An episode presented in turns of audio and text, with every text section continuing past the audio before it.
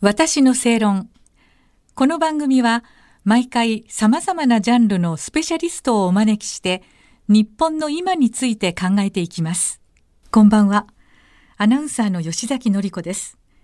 今夜のお客様は産経新聞論説委員兼政治部編集委員の阿比ルルイさんです。こんばんは。こんばんは。よろしくお願いいたします。はい、よろしくお願いします。はいえー、産経新聞のアビルさんには3回にわたって日本の外交政策について伺っております。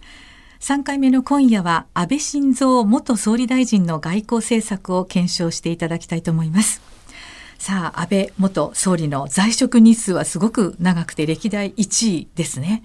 通算でまあ第一次内閣を含むと3188日ということになります。アベノミクスはねもちろんなんですけれども、えー、外交のイメージも大変に強い方だったなということがあると思いますしプーチン大統領とはもう数多くの会談もこなしてますよね。えー、今はどうしてもウクライナの件がありましたので、はい、まあ、ロシアとの関係についてですね、まあ、最初に少し触れたいと思いますが、はい、一度安倍元総理にですねそのロシアと交渉する意味について伺ったことがあります。はい、まあ、彼がおっしゃるにはですねやはり日本は中国とロシアの、えー、二方面作戦を取ることはできないと、うん、そういうふうな力もないし、はい、お互い隣国ですし、はい、そうするとロシアと中国が今以上にくっつかないように、うん、できるだけロシアを日本側に引きつける必要があるということは述べていましたよね。うん、どうしても日本人から見ると対ロシア交渉というと北方領土返還の話を、はい、まあ、頭に浮かんでしまいがちですけれども、もちろん北方領土は大事な話ですが、それだけじゃなくてその国際的な勢力地図の中で、ロシアをどういうふうに位置づけて、あるいは利用するのかと、そういうことを考えていたんだろうと私は思いますね。そのまでも数でいうと27回ですか会談なさってたっていうことがありますけれども、はい、それをどう見ますか？もうそれはですね、はい、あのいろんな思いがあったんだと思います。うん、実はその首脳会談だけじゃなくて安倍さんが、えー、小泉内閣の官房副長官の時にも、はい。まあ、賠責という形ですけども、プーチンさんと会ってますし、はい、その場でプーチンさんがどんな態度を取ってたかっていうことも見てるわけですね。例えば小泉さんがもうずいぶん昔の話ですけども、うん、プーチンさんにそのプーチンに拉致問題のことを初めてこう協力を要請した時に、はい、プーチンはほとんど全く口を聞かずにじっとまっすぐ向いてて、日本人を拉致して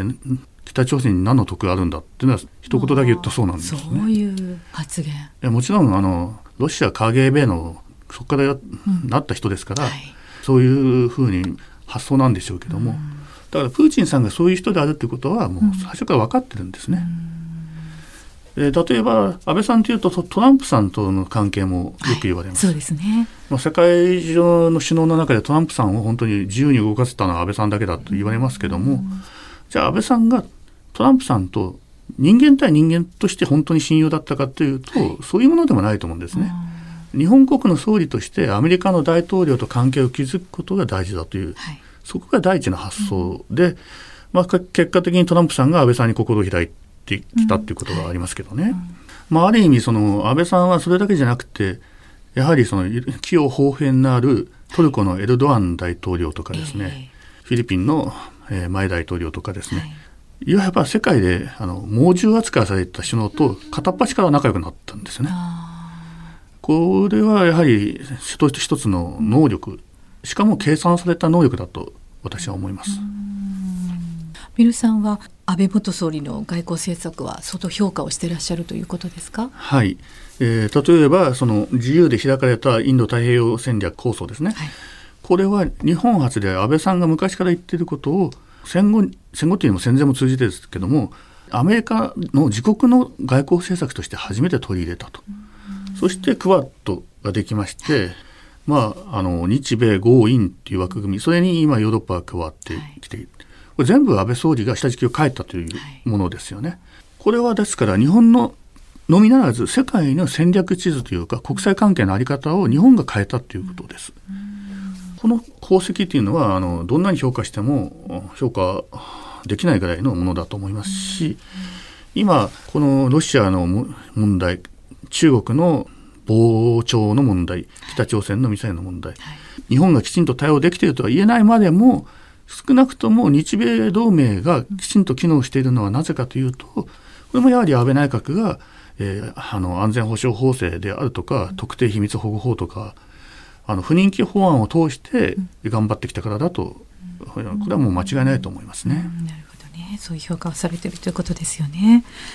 であの安倍元総理に関してはね、うん、今年の2月にフジテレビの日曜報道ザプライムに出演された時にウクライナ情勢の話題からね核共有の議論についての必要性、述べられていますが、アビルさんはどう考えて？はい、これはですね、まあ、安倍さんはあのここで大きな問題提起をしたんでしょうね。はい、日本人にとって半ばタブーであった、その核という言葉をわざと持ち出して、安全保障はだからタブーなく議論しなきゃいけませんよということを訴えた。核共有から結果的に核はやはり無理だねっていう話になろうと、うん、しかし一旦そこまで踏み込んで、みんながそれを拒否しなければ、次の段階に話し合い進めると、そういう考えはあの当然あったんだろうと思います。そしてですね、まあ、これはちょっとまだあの本当かどうか分かりませんが、はい、北朝鮮が今あのアメリカの東海岸まで届く ICBM を成功したと言っています。はいあれはそうじゃないんだって説もあるけれども、まあ、時間の問題ですね。でこの時にどうなるのかというと単なる核共有でもダメかもしれないと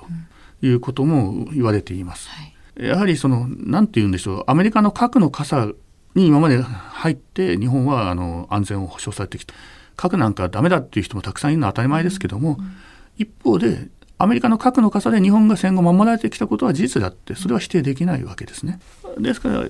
今この言われているのは核共有ではなくて日本が直接核保有戦術核小さな核を潜水艦に積んで日本海のどっかにあの有力させておけば、えー、抑止力になると。つまり今北朝鮮の考えていることは何かというとウクライナをとに対してロシアのやってることを見てもロシアが核強国である以上は世界は手が出せないと。核がなかったカダフィはやられたと、まあ、そういうふうに見てるわけですから、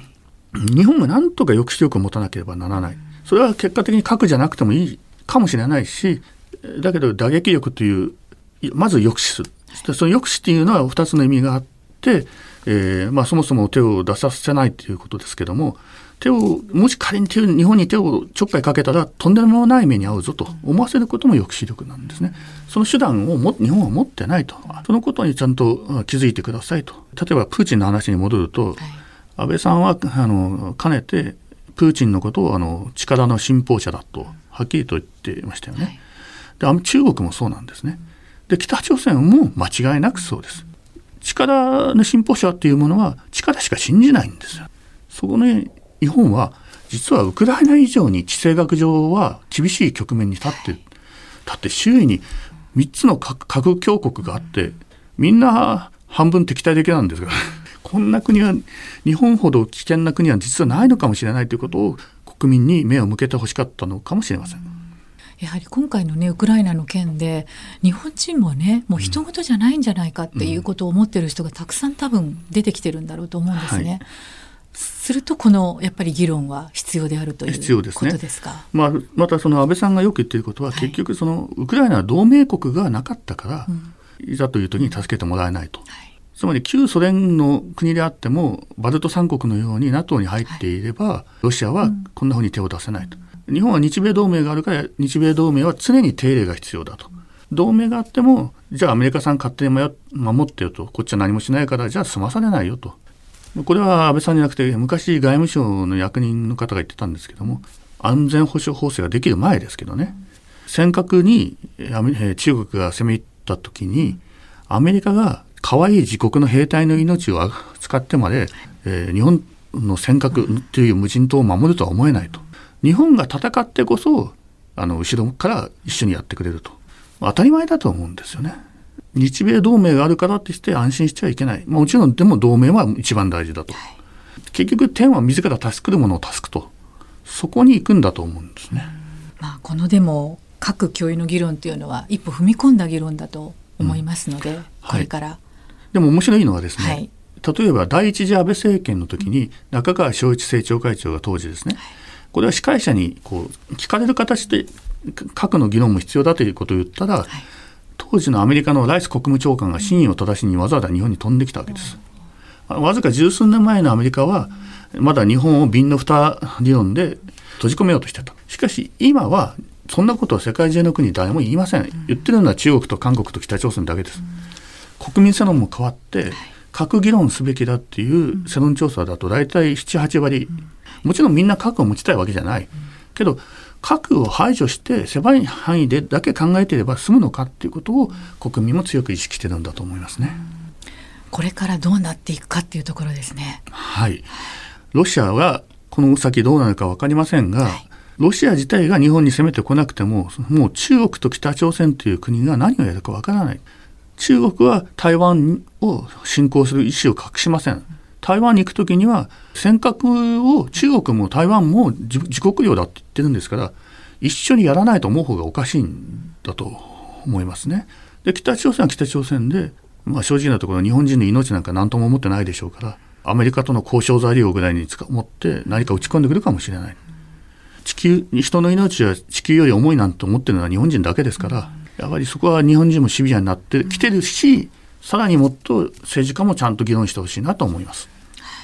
なんか本当状況が予断を許さなくなってきてるなっていう実感がありますね。すねはい、まあでも実はこにこの状況っていうのは今回本当に予断を許さなくなってきたとはいえ前々からそうなんですよね。前々からそうなんで訴えてる人は同じことを訴えてるのが、ようやく少しずつ分かってもらえたというところかなと思います。はい、ありがとうございました。はい、ありがとうございました。